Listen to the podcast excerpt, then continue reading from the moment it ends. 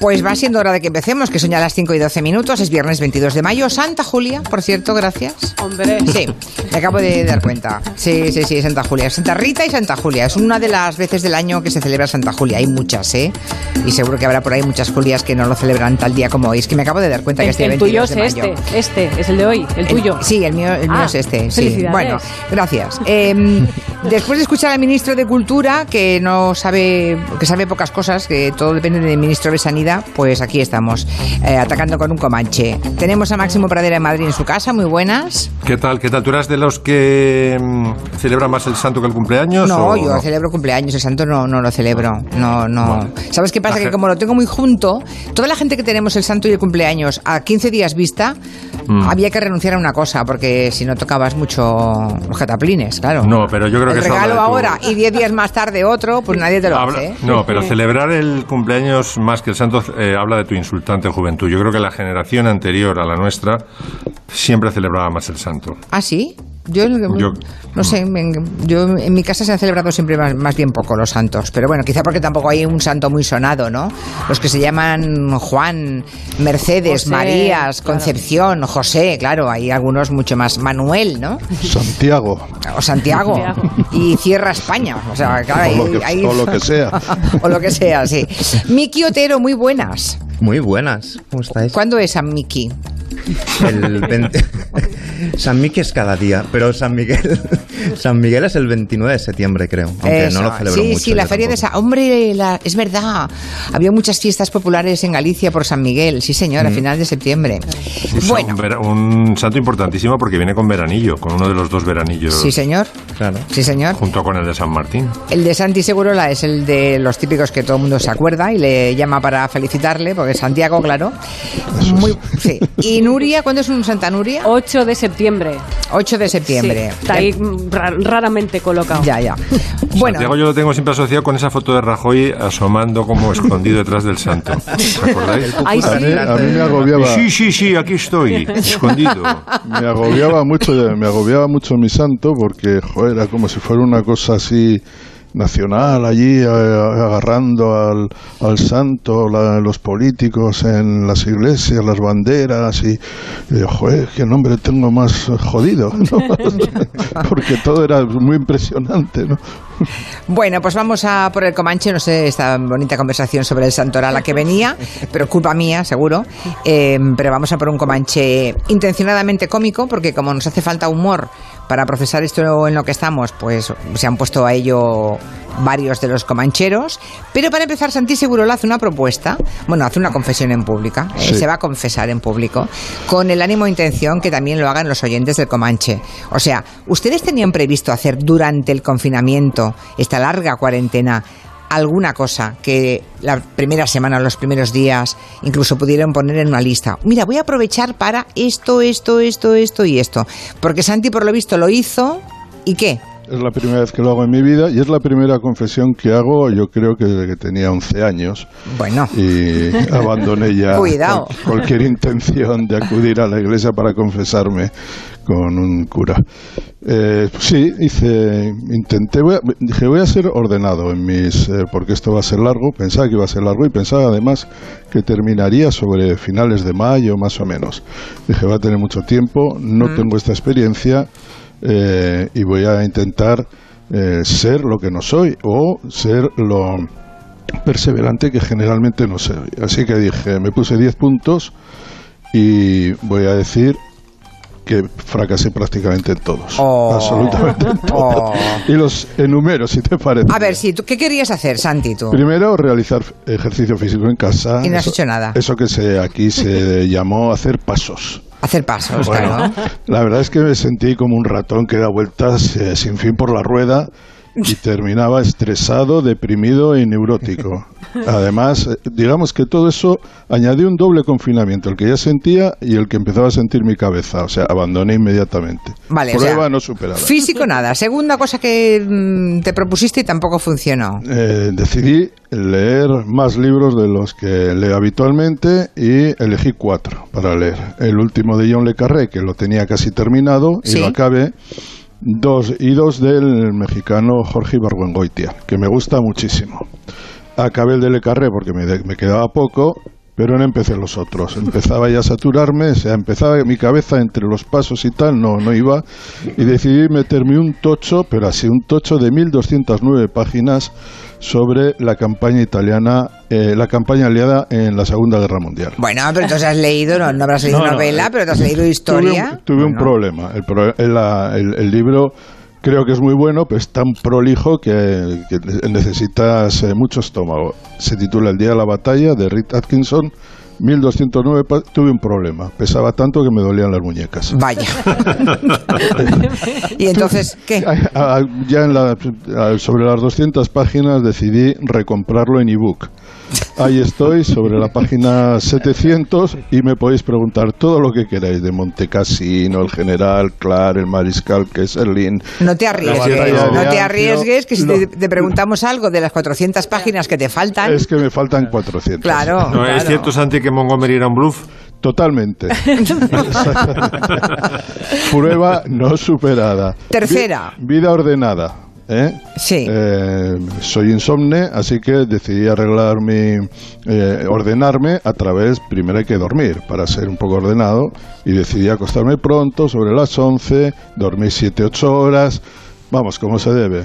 Pero soy más desordenado que insomne, así que prueba no superada prácticamente desde el primer día. Y por tanto duermes menos que antes de la pandemia. Muy mal y muy poco. Mal y poco, vale, ya somos dos. Venga, Cuatro. ¿qué más te, propus- te propusiste? Cocinar. Esa era una aventura que yo no conozco, no conocía, así que Pero esto lo ha hecho todo el mundo, Santi, no me digas que tampoco has cocinado. no. Un día me hice una tortilla. Un día reconozco que me hice una tortilla francesa de dos huevos. Anda. Valiente, valiente. Y ahí, Ahí, ahí. ahí me quedé. Prueba ni de lejos superada. Oh, Madre La quinta es lo que ha hecho todo el mundo, ver series. Eso sí que lo has hecho. He visto la de Jordan, tenía que verlo. Esta es la serie que más éxito ha tenido en la, en la historia de, de Netflix. Ocho horas de, de Jordan. Ya hablaremos otro día si queréis. Sí. Pero de repente empecé a sentir que me caían series por la cabeza por todas partes. Todo el mundo había visto series que yo no había visto, que yo no veo, esta la has visto, esta la has visto, esta yo yo no, yo no, yo no, yo no. Y al final, o sea, me sentía angustiado. ¿Dónde sacan tantas series las plataformas? ¿Por qué hay tantas plataformas? ¿Por dónde empiezo? ¿Por dónde acaba? ¿Cuál elijo? Total, que empiezo a sentir una, una extraña enfermedad, la pantallofobia. Es decir, tengo la sensación de que las pantallas eh, me, me- me afectan, que ya no, no quiero ver más. Y, por supuesto, prueba no superada. Vale, por aquí pregunta un oyente, ¿ni siquiera has hecho pan, Santi? No, no, no, una ver, tortilla francesa. Una tortilla juro. francesa. No, ¿Cómo, no, no. cómo va a hacer pan? Un, un- un caballero que hace una tortilla francesa en 60 Y días. no Vamos muy- a ver. y no muy buena. Y no muy buena, por favor. Vale, ¿qué, qué más cosas querías Bueno, hacer y no hiciste? Como es normal, está así el tiempo de la nostalgia, ver partidos antiguos, ver eh, todo lo que uno ha visto, pero dices, lo voy a ver y porque igual alguna cosa me he perdido, que si voy a ver el gol de Iniesta no sé dónde, que si voy a ver la victoria del Madrid en la final de tal, que si el taconazo de redondo, todas esas cosas lo he visto. Y la verdad es que me he encontrado que tengo un defecto muy grave para esta actividad. Y es que, como soy periodista deportivo y lo llevo, lo soy desde hace casi 40 años, el problema es que ya no disfr- ya no estoy relajado viendo los partidos. Los, los, los analizo de, con- minuciosamente. Es decir, para mí es un puñetero trabajo. Ya. Entonces, al final, pues eh, decidí. Te resultas a ti mismo un plasta, vamos. Exactamente, Vale. así que terminé alejándome. Tengo que decir Oh. que vi con satisfacción la victoria de España en la final, la revisé Mm. en el Mundial del 2010 y lo que me quedó de ese partido, aparte de, de Iniesta y de la victoria de aquel equipo ma- magnífico, Mm. fue lo violentos, lo absolutamente salvajes que fueron los holandeses y lo incompetente e idiota que fue el árbitro Howard Webb, el, el inglés. Malo como todos los árbitros ingleses. Es lo- pero por lo demás, prueba no superada. O sea, tampoco has visto demasiados partidos. Bueno, no, no te faltan muchas cosas para confesar que querías hacer y no hiciste. No, es que pensé- también pensé que era tiempo para escuchar nueva música. ¿Y qué? Que solo he escuchado la que me ha gustado toda la vida. ¿Y de orden no te pus- pusiste nada? Voy a ordenar mis colecciones de libros y de... Sí, evidentemente era buen momento para eh, catalo- catalogar, poner libros, discos, CDs, deshacerte de cosas. Ni empecé. Vaya. La nueva, Dije, quizá convenga escribir un diario del confinamiento para que en el futuro mis, mis familiares, los descendientes, vean cómo lo pasó este señor. Eh, un par de intentos y fracaso. La verdad, me venció la Yo pereza. también quería, me confieso, yo también quería hacer eso y tampoco he sido capaz. No me, no me y llegaba la terror. vida, no me daba la vida. Pereza y terror. O sea, Hmm. no superada y luego ya cuidar la alimentación. O sea, no quería salir redondo de la reclusión. Lo he intentado, pero reconozco que la ansiedad es muy mala compañera. Te Prueba, has engordado. prueba parcialmente superada. No mucho. Menos de lo que yo pensaba. que- Bueno. pero la verdad es que no he sido todo lo disciplinado que sea. Hay una prueba que sí he ganado. ¿Cuál? ¿eh? Y una prueba que para mí era muy importante porque ha supuesto un gran dilema. Mira, yo vivo he vivido todo este ciclo con una admiración enorme por las personas que han tenido que soportar los peores momentos de la pandemia en los hospitales, por ejemplo. Eh, y desde el primer momento se estableció el rito de salir a, a las ventanas para aplaudirles. Yo me dije que no iba a salir. ¿Pero por no. qué? ¿Ah? Mira, yo vivo en un barrio donde el 80% de la gente vota a partidos que fomentan y aplican políticas restrictivas en la sanidad y que han convertido la gestión de los asilos y residencias de ancianos en un negocio para bucaneros financieros. Aquí han muerto 6.000 ancianos en Madrid, una matanza en toda regla. Y a mí me resultaba muy duro salir a aplaudir junto a toda esta gente que lava sus conciencias con cinco minutos de aplausos mi admiración, mi respeto, el deseo que todo que se haga todo por recuperar lo mejor de la sanidad pública española, pero no, yo no, no me quería prestar a este a este circo. Y la verdad es que no salí ni una sola vez. No he escuchado ni una en ninguna ocasión un grito a favor de la sanidad pública, ni he visto pancartas exigiendo residencias geriátricas decentes. Solo he escuchado eh, consignas proferidas con el bozarrón de los sargentos chusqueros y sinceramente a mí me ha desagradado. Bueno, pues nada, es una postdata llena cargada de intención, la de Santi Segurola. Los oyentes que ustedes se han propuesto, no hace falta que nos hagan un decálogo, pueden decir pues, una o dos cosas. Lo que se propusieron y no consiguieron hacer durante el confinamiento. Uy, ¿han llegado propuestas? A ver, a ver, escuchamos. Punto no he hecho en el confinamiento. Yo pensaba que iba a leer muchísimo y la verdad es que no me he concentrado nada y he leído muchísimo menos de lo que yo quisiera. Y una otra de mis aficiones es coser. Y pensaba haber cosido mucho más, pero al final se me ha acumulado el día y no he hecho nada. Pues yo, una de las cosas que quería hacer en el confinamiento era preparar los papeles del IRPF, pero la verdad es que, viendo el palo que me van a dar, os aseguro que no he sido capaz. Ahora no me queda más remedio. Bueno, pues otras ideas, otras ideas frustradas de los oyentes irán llegando. Vamos ahora al humor que mm, no- nos puede venir bien, ¿verdad? Para como mínimo estar menos amargados. Y hoy Máximo Pradera tiene una lista de canciones con humor y música. Sí, porque bueno, el humor nos ha hecho y nos está haciendo mucha compañía, ¿no? Para no estar tan, tan amargados en este confinamiento. Eh, memes, por supuesto, hemos consumido a punta pala, canciones humorísticas, WhatsApps de coña también. Y bueno, pues eh, me he montado esta playlist, playlist eh, de humor y música que empieza con un personaje al que deberíamos haber homenajeado, yo por lo menos en su día se me pasó, que es Marcos Munstock, eh, la voz grave de Lelutier que hacía las narraciones y el que inventó junto a Gerardo Massana el personaje de Johann Sebastian Mastropiero. Le tenemos aquí en la intro de la serenata medio oriental de Le Luthier. El célebre compositor Johann Sebastian Mastropiero, en busca de inspiración, realizó un viaje al Oriente Medio, a las calurosas regiones de Uf al-Sudar. Allí, una leve indisposición del jeque motivó que Mastropiero fuera recibido por Abdul, el anciano imán de la mezquita principal.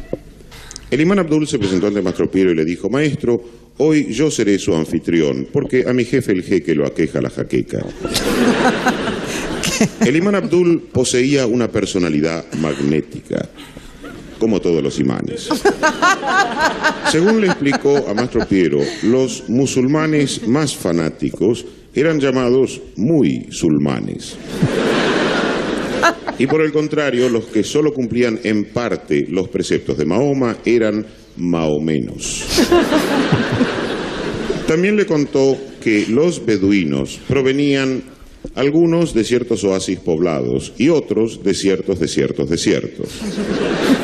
Macho Piro se despidió de Abdul y se dirigió al encuentro de una tribu de beduinos con los que convivió durante varias semanas. Los miembros de la tribu eran nómades por partida doble. Eran nómades porque deambulaban sin residencia fija y porque eran nómades 50, 60 beduinos. Bueno, estaríamos uno escuchándolo Sí, a Marcos eh, eh, toda, la tarde. toda la tarde, Es sí, maravilloso. es Además, con esa voz impasible, ¿no? Es pam, pam, pam, pam. Sí. Sin parar un gag detrás de otro. Era el menos músico de, de todos y lo suplía con un ingenio verbal que yo creo que le viene de su ascendencia judía. Sabéis que era Askenazi, vino de, mm, los padres vinieron de Polonia y muchos judíos tienen esta especie de talento verbal que también, por ejemplo, Woody Allen despliega en sus libros, en sus películas, ¿no? Y él hacía todos los textos y la verdad es que podías consumir Lelutier solamente los textos y luego escuchar todas las canciones aparte y serían primer plato y segundo plato. Bueno, Muy grandes, Les Luthiers, muy grandes. eh, ¿Qué más? Increíbles. Resistiré sido un poco la canción del confinamiento, ¿no? Esta famosa canción del dúo dinámico que, por cierto, mm, yo no sabía que los tíos... Bueno, sabéis que siguen actuando. Sí. eh, para mantenerse en forma y tal. eh, después de 60 años siguen actuando. El primer disco, el dúo dinámico, lo grabaron tres años antes que el primero de los Beatles y, el cinc- y cinco años que el primero de los Rolling, ¿no? Y ahí siguen. Y bueno, El Resistiré ha sido su canción, pero tienen otras canciones famosas que yo he podido tunear para hacer humor. Por ejemplo, está dedicada al maravilloso Goyo Benítez. Chiste, chiste, malo, malo, es un horror. Goyo, Goyo, Benítez, es el autor. Es un docente que nos quiere torturar. Uno de nosotros algún día le va a matar. Que te lo agradece mucho, ¿eh? Dice. Es muy grande, Goyo. Además es que esto del chiste malo nos lo podríamos meter casi casi todos, ¿no? Por eh, quién no hace un chiste malo en antena. No, la verdad es que además estamos muy entrenados aquí. Como tenemos un par Sí. de compañeros que están todo el día en ello, un chiste malo detrás de otro, ya, ya, ya ni nos inmutamos, pero nos, nos hemos ido contagiando, ¿eh? Es un, Sí, un virus contagioso verdad, es verdad. también este. Sí, sí. Y tercera y Se- última entrega se de momento. Puede, mira, se puede hacer humor eh, solamente con música, por ejemplo, música clásica, es un humor un poco eh, más eh, sutil, más, más livianito, ¿no? Pero fíjate, eh, Jean-Philippe Rameau, que es un músico del siglo XVIII, eh, hace, tiene, una mm, composición para clavecín, aquí lo vamos a escuchar en piano, sugiriendo una gallina picoteando en un corral y la verdad es que es muy graciosa la pieza.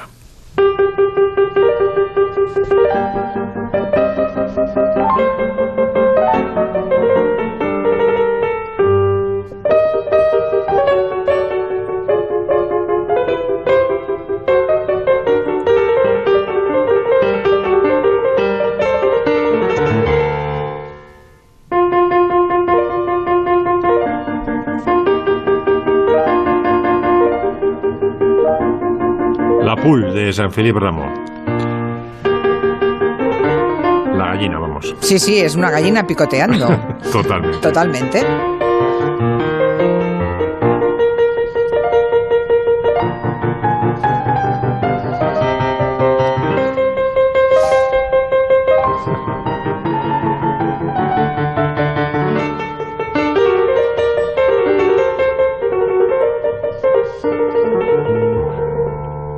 Músico un poco infravalorado, eh, Ramo, porque bueno, mm, tuvo una agria polémica, como decía que él, con eh, Rousseau y, un poco de los músicos de esa época, pues ha pasado a un segundo plano, pero es un gran músico, Ramo.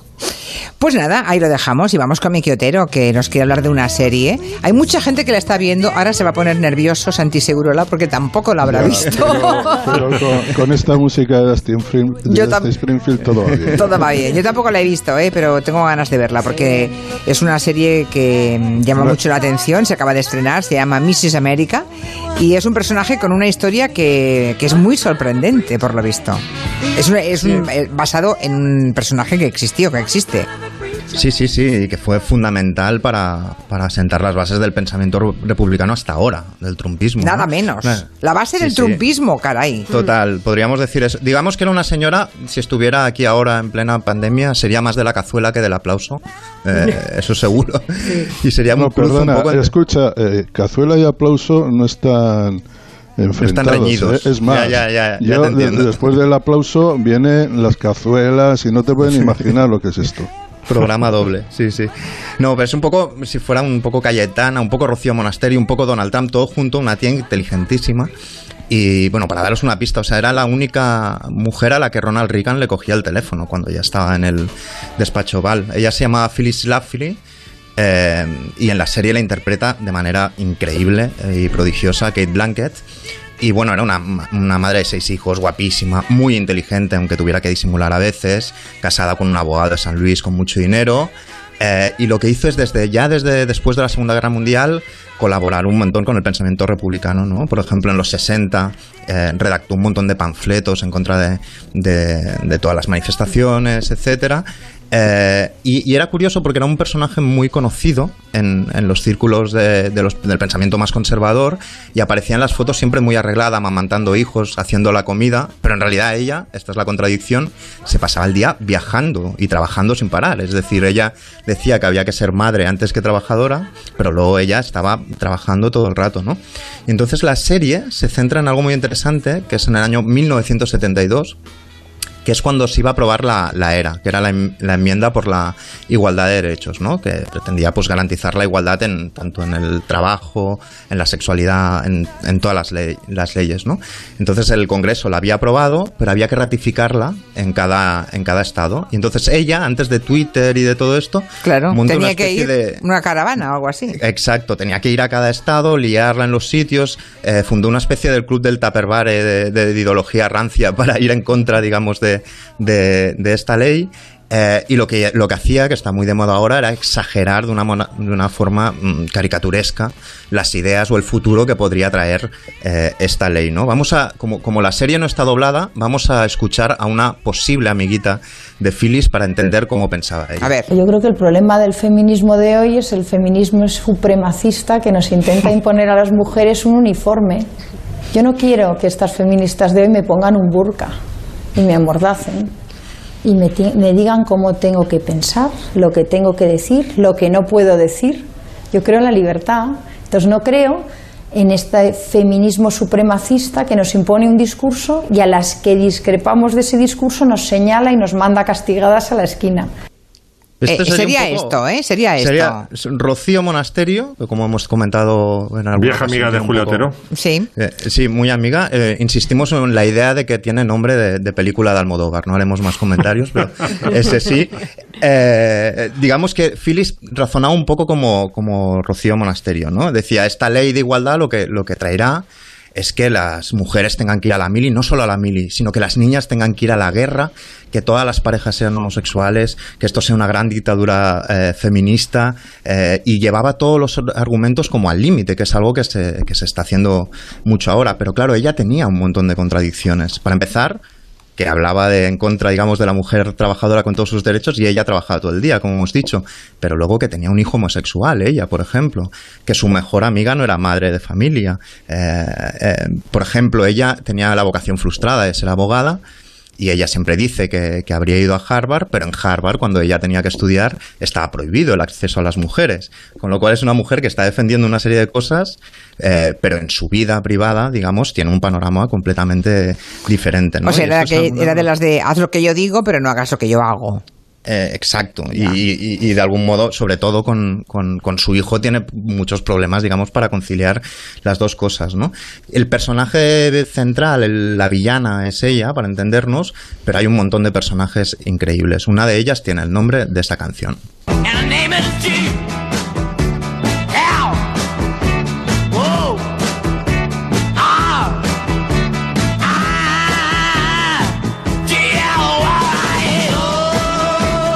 Ella es Gloria Steinem.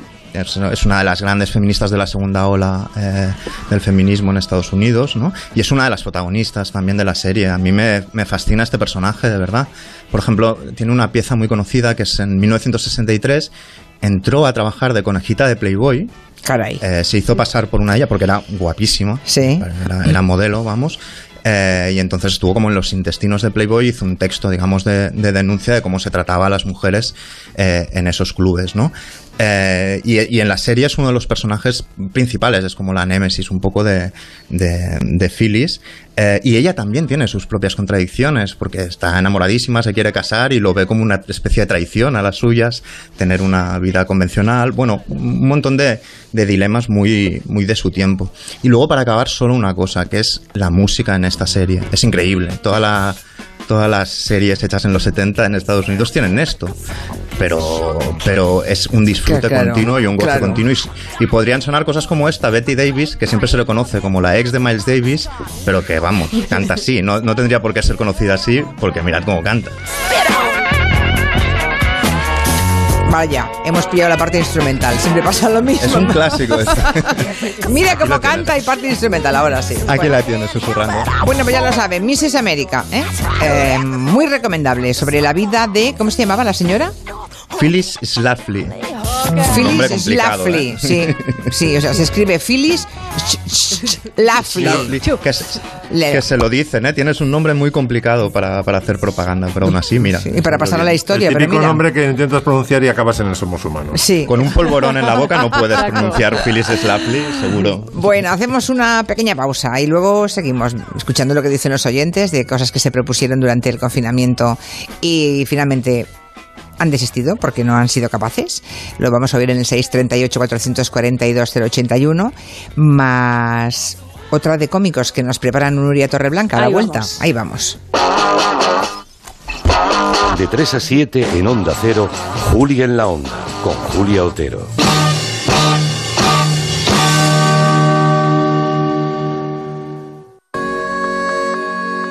Tila Alpina Milbus.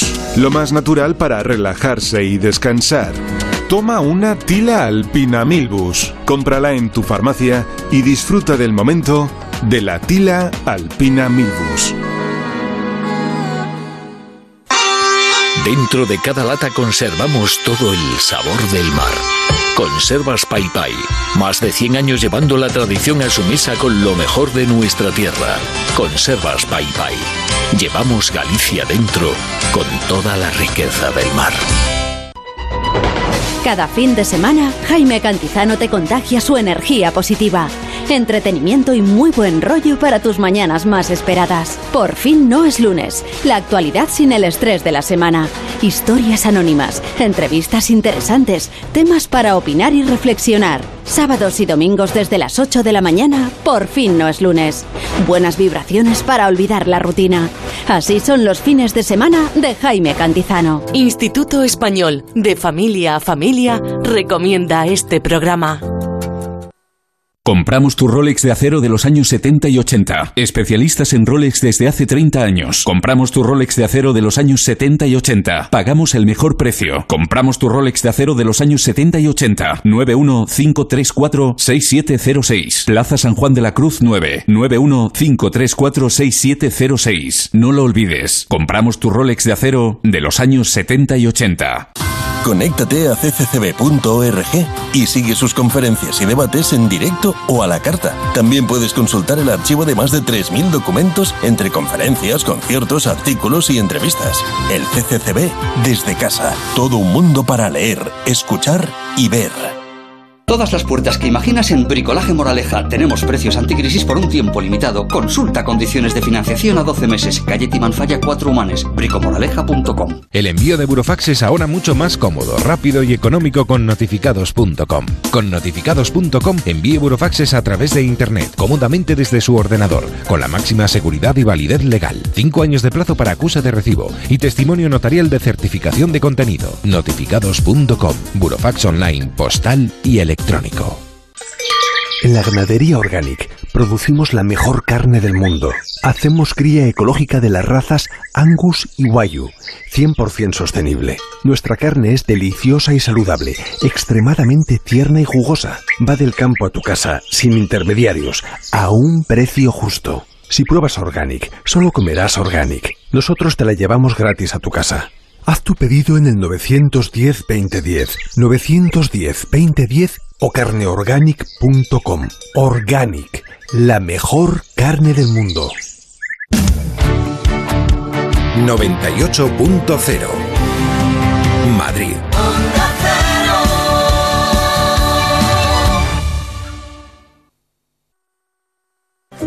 Volver, volver a salir, volver a sentir el sol, volver a correr y volver a salvar vidas. De la mano de Fundación AXA y con el apoyo de CGA Red de Talleres llega la primera carrera Ponle Freno Virtual, la carrera de A3 Media por la seguridad vial.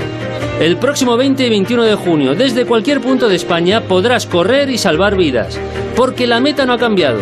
La recaudación íntegra se destinará a las víctimas de accidentes de tráfico. Tú eliges el recorrido. La salida, la puerta de tu casa. Y mantén la distancia social. Es muy fácil. Solo tienes que inscribirte en ponlefreno.com, recibe tu camiseta y descarga la app para participar. Unidos llegaremos a la meta, porque como siempre, juntos sí podemos. Ponle Freno y Fundación AXA, juntos por la seguridad vial.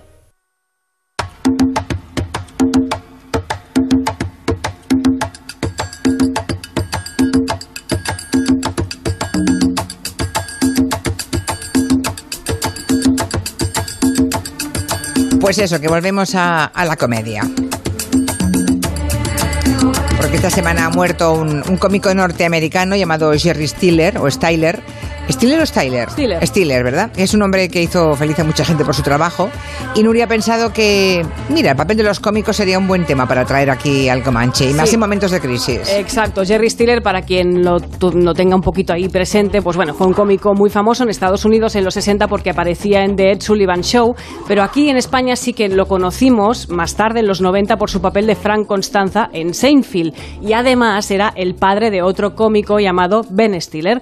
Bueno, pues el humor siempre ha ayudado a sobrellevar las situaciones de crisis, conflictos, guerras y los cómicos han tenido que aprender a sacar la chispa de esas situaciones. Muchas veces sí que es verdad que han sido los únicos que han hecho denuncia social a través del humor. Por ejemplo, se dice, como ejemplo de humorista, en la guerra civil, en el juicio antes de su fusilamiento, el escritor y dramaturgo Pedro Muñoz Seca le dijo a sus carceleros, podréis quitarme las monedas que llevo encima, podréis quitarme el reloj de mi muñeca y las llaves que llevo en el bolsillo, podréis quitarme hasta la vida. Solo hay una cosa que no podréis quitarme, por mucho empeño que pongáis, el miedo que llevo encima. O sea, es un tío que está a punto de morir, eso, es humor.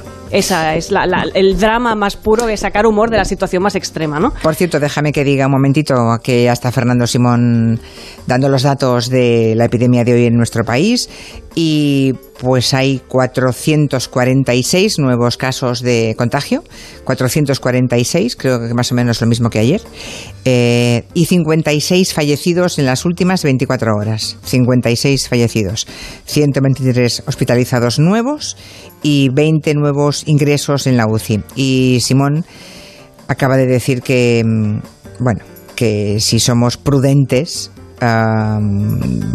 parece que vamos controlando, ¿no? Ha habido pequeños brotes muy reducidos, pero tampoco ha habido paso atrás, de modo que si lo seguimos haciendo bien con responsabilidad, llegaremos a controlar el virus. Eso es lo que está comentando en este momento. Bueno, volvemos al humor, sí. Vamos a un ejemplo de cómo el humor eh, se sobrelleva cuando uno tiene una vida muy dura, muy extrema. Pues, por ejemplo, nosotros tenemos al gran ejemplo de Miguel Gila, un cómico al que fusilaron mal y por eso se llevó la risa al escenario hablando de la guerra. ¿Es el enemigo? Es- ¿Ustedes podrían parar la guerra un momento? Que si pueden parar la guerra un momento. Ahora sí le escucho. Este, le quería preguntar una cosa. Esto, no, ¿ustedes van a avanzar mañana? ¿A qué hora? Entonces, ¿cuándo? ¿El domingo? ¿Pero a qué hora? A las 7 estamos todos acostados. Así que le fusilaron mal Le la fusilaron Gila. mal, sí, sí, sí, era una frase que él tenía muy clara. Sí, sí, cuando se hizo el muerto en aquel fusilamiento, siempre dice que fus- la vida. Le fusilaron mal. A los dictadores que tanto sufrimiento han causado, los cómicos le han dedicado películas, les han dedicado películas parodiando sus figuras, desde Sacha Baron Cohen a nuestro Carlos Areces, que ha interpretado a Franco en cinco ocasiones.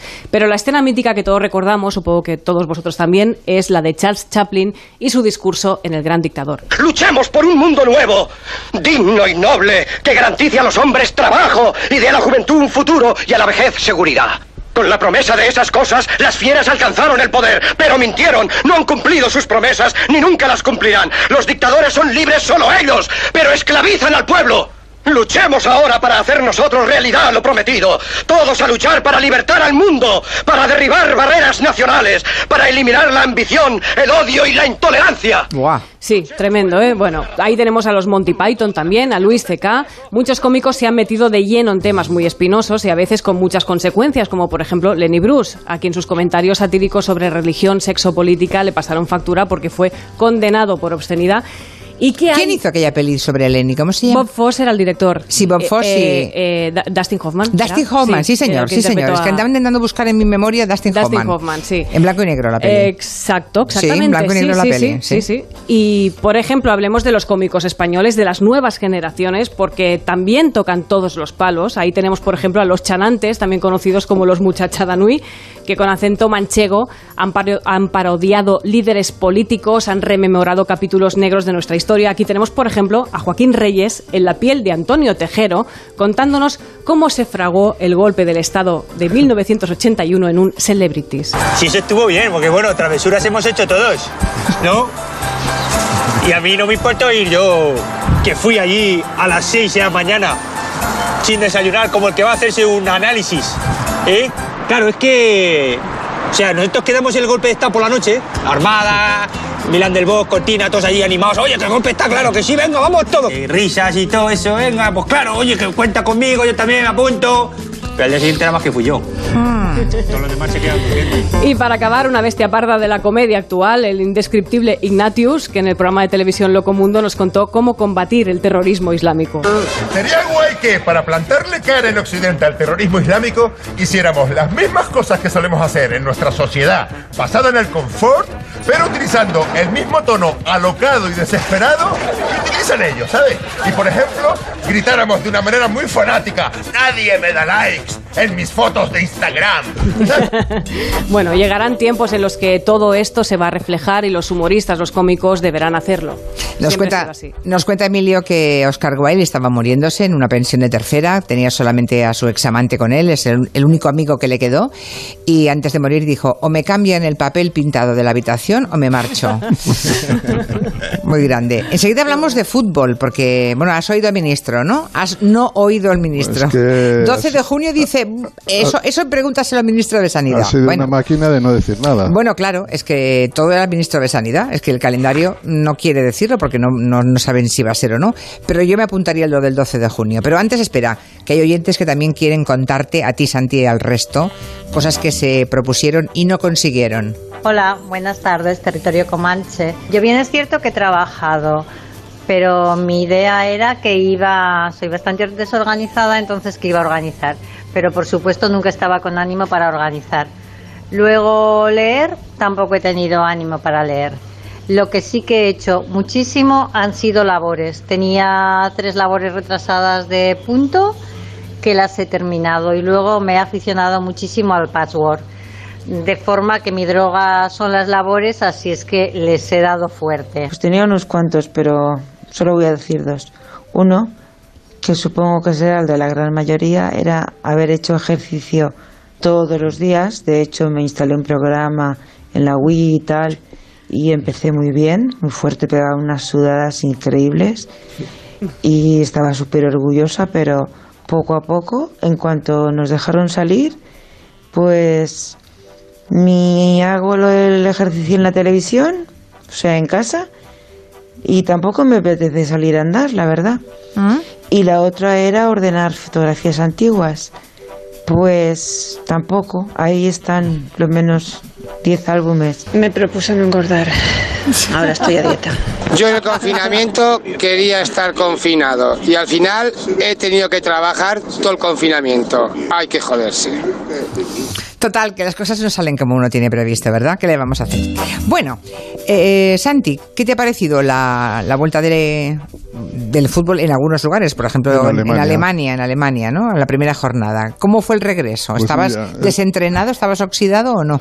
Estaba expectante, ¿no? Porque era una novedad mundial, porque estamos en un tiempo donde los jugadores eh, tienen miedo. O, por ejemplo, hay jugadores en ingleses, un- unos cuantos jugadores ingleses importantes que han decidido no jugar, que no quieren jugar, que no se atreven y han dicho que no quieren que se les utilice como conejillo de indias. Bueno, Bueno. la realidad es que eh, se jugó, se jugó sin público, eso es extraño, pero a mí me, me dio buen pálpito, por lo menos me animó un poco ver que eh, en un mundo que había estado quieto, paralizado, tal, había cosas que se movían, que no eran lo mismo, pero que me recordaban algo que, eh, que a mí me gustaba, que era el fútbol, ¿no? Digamos que era un peldaño, no muy grande, y yo lo viví así. Eh, se jugó la, la Bundesliga en la primera jornada, se bajó a la segunda, no ha habido ningún caso que, que se sepa, no se ha comunicado ningún caso de,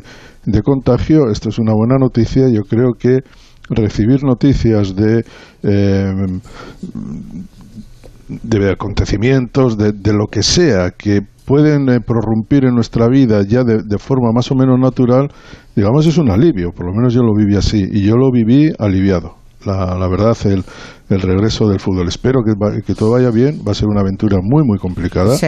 Mm. Pero si sale bien, y sale bien en España, donde se dice que puede empezar el 12 o el, El 12, 19, parece que el 12. pues eh, será un notición. Es decir, se van a jugar 110 partidos, eh, Julia. Si en 110 partidos no ocurre nada, a pesar de las medidas tan estrictas que se ponen, es que la cosa está dentro de lo que cabe mucho mejor de lo que de, lo que estaba hace tres semanas. Claro, seguro. Y en todo caso, oye, la seguridad absoluta no la tiene nadie. Cuando hay un futbolista diciendo, exigimos máxima total seguridad. Bueno, ¿cómo vas a exigir? ¿A quién se la exiges? ¿Al virus o a quién se la exiges? Es un No poco sé, yo- exagerado. o sea, todos no sé. tenemos, todos corremos riesgos los que salimos de casa a trabajar. No, todos yo- los días. Pues sí, tomamos lo- todas las medidas que podemos. Lo que pasa es que el problema que tiene el fútbol es que eh, se mira con microscopio todo lo que pasa en el fútbol. Es decir, del, del Claro, resto de los pero- deportes, del resto de los deportes no se habla. Exacto, Y- y- exacto. Y, da, la, da la impresión de que los futbolistas, el fútbol, sobre los futbolistas, hay una especie de presión. Cuando el confinamiento, porque tenían que ser más juiciosos que los demás, porque tenían que tal, porque si uno se equivocaba da, eh, digamos que el peso sobre, sobre el fútbol es enorme, yo comprendo también. Oye, la gente, comprendo que en un colectivo de 700 jugadores haya gente que tenga miedo. Eso es así, para mí eso no es un problema.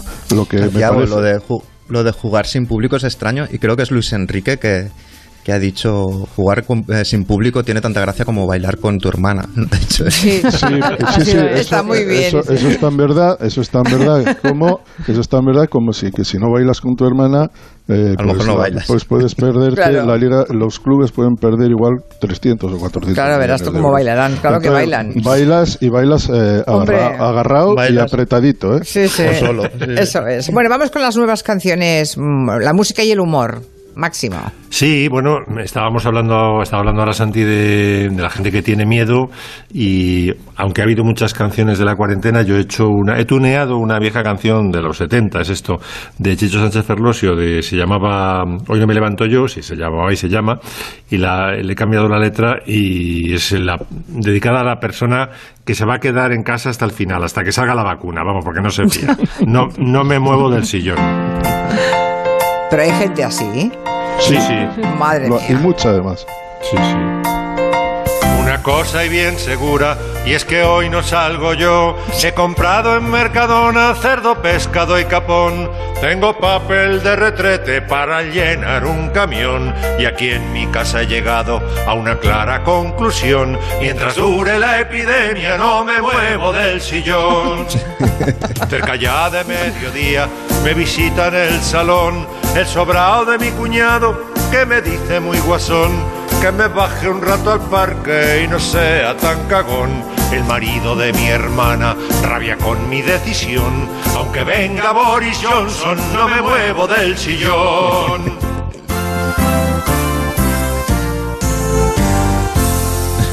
Pues eso, dedicada a todos los cagones, ¿no? Sí, ¿Le llamas en la canción? A los prudentes, vamos a, A los- bueno, vamos a ver, mm, tampoco les tomemos demasiado el pelo porque es que hay mucha gente mayor que yo la comprendo perfectamente, que es que hasta que no salga la vacuna a mí no me líen, ¿sabes? Porque es que si te pilla con 70 y el virus es jodido, ¿sabes? Sí, no, no, que sí, que sí, pero es que la gente mayor ya sale, normalmente ya salen, muchos que sí tienen una vida muy activa todos los días, pueden darse un paseo, pero ya hay mucha gente mayor que sale muy poco, ¿eh? O nada. Sí. No, es lo- una realidad que a lo mejor no queremos ver, pero que es así, ¿eh? Lo importante eh, es que estén bien cuidados. Exacto, eh, exacto. que no se aprovechen de ellos. Exacto, que eh, tengan todo lo que necesiten para, dadas Que las no- condiciones, las que sean, que que sean... no haya, y que no haya buitreo eh, Exacto. y que no haya aprovechamiento económico de la condición de los ancianos. Eso es más importante que cualquier otra cosa. Otro temita, va. Los niños, los niños han estado confinados en casa durante semanas. Yo me he imaginado con horror qué hubiera hecho yo si hubiera tenido niños pequeños a mi cargo. Y he llegado a la conclusión de que les hubiera puesto canciones como esta. Somos malos, malas sombras, somos malos de verdad. Somos como una espina que solo sabe pinchar y más malos que la quina. Bueno, podemos preguntarle a Miki Otero qué ha hecho con su criatura, qué has hecho con tu niño. Yo ya De creo todo. que ya conté un día que sí, de todo. O sea, es decir, he descubierto algo que me ha sorprendido. O sea, es decir, si a mí me dicen que haría las manualidades que he hecho durante estas semanas, o sea, si me dicen que vuelo, que puedo volar, me lo creo más que si me dicen la cantidad de. Me, ha- me faltado hacer una réplica de la Sagrada Familia con, Ya, con los con cartones palillos, de- con palillos. Y luego he escuchado, vamos, he revisitado clásicos. Eh, Rodari, como ¿no? David el Gnomo, como, he Ya, leído ya, ya. clásicos como David el Gnomo, D'Artagnan, etcétera, etcétera. Y bueno, he escuchado las canciones, pero, pero las canciones que él quería. Es decir, eh, eso, hay una especie de, de imposición del disjockey que es el niño. Claro, claro. Un confinamiento ideal de la muerte, entonces, vamos. Y tercer y último tema, Max. Pues mira, he traído la canción más graciosa de los Beatles para mí, que es un un Bungalow Bill que tiene una introducción flamenca que no lleva a ningún sitio porque esperas que sea en ese tono y de repente aparece otra, otro estilo de canción y en un momento dado eh, se escucha por primera vez una voz de mujer en una canción de los Beatles que es la voz de, de Yoko. A ver si la podemos escuchar. La voz de Pito que viene ahora es Yoko. Es ella. ¿Estás Yoko? Esa es Yoko. Por favor, Un que- aplauso para Yoko. Pero qué desagradable. Ña, Ña, Ña, ¿no? Es un poco... Sí, Bueno, la canción es una, un disparate. O sea, es un disparate, sí. un disparate. Bueno, son los disparates que se podían permitir los Beatles y otros Es no. una, una canción tomadora de pelo a un tipo. Sabéis que John Lennon compuso al menos dos canciones dedicadas a personas concretas cuando se fueron con el Maharishi. Una dedicada a la hermana de Mia Farro, que era Prudence Farro, que es Dear Dear Prudence, Mm, Dear Prudence. que estaba todo el día encerrada en el bungalow y por eso le decía siempre John Lennon: Venga, sal. Eh, hay que tener el sol, ¿no? Baja a la calle. Baja a la calle, sí. Y el otro. eh, No me muevo que- del sillón, decía. Exacto. Y la otra persona fue un cazador que fue con las, a ver al Maharishi con la excusa de hacer meditación, pero en realidad lo que quería era cazar mm, elefantes, ¿no? Y habló con el Maharishi y el Maharishi le dijo, no, no, a life is a life, you can kill eh, elephants. Y lo tuvo que dejar por fe y por obediencia al Maharishi y cambió y se convirtió en fotógrafo. Máximo hace el Maharishi como si fuera el guateque, ¿eh? Te salen, te salen igual. Al final no hemos podido hablar con Lorenzo Caprile, que hemos llamado al hotel, pero el señor que está allí, el único que hay, digamos, de guardia, una persona, una persona, ¿no? Que no lo encuentra. Que no lo encuentra por todo el hotel. Pues chico, pues si no lo encuentra en todo el hotel, no podemos seguir buscándole. Se Pero bueno, estará ya dando una ducha larga. No lo sé. Eh, Mi nombre es Urundi Baxi. Adiós, comancheros. Venga, hasta luego. Noticias.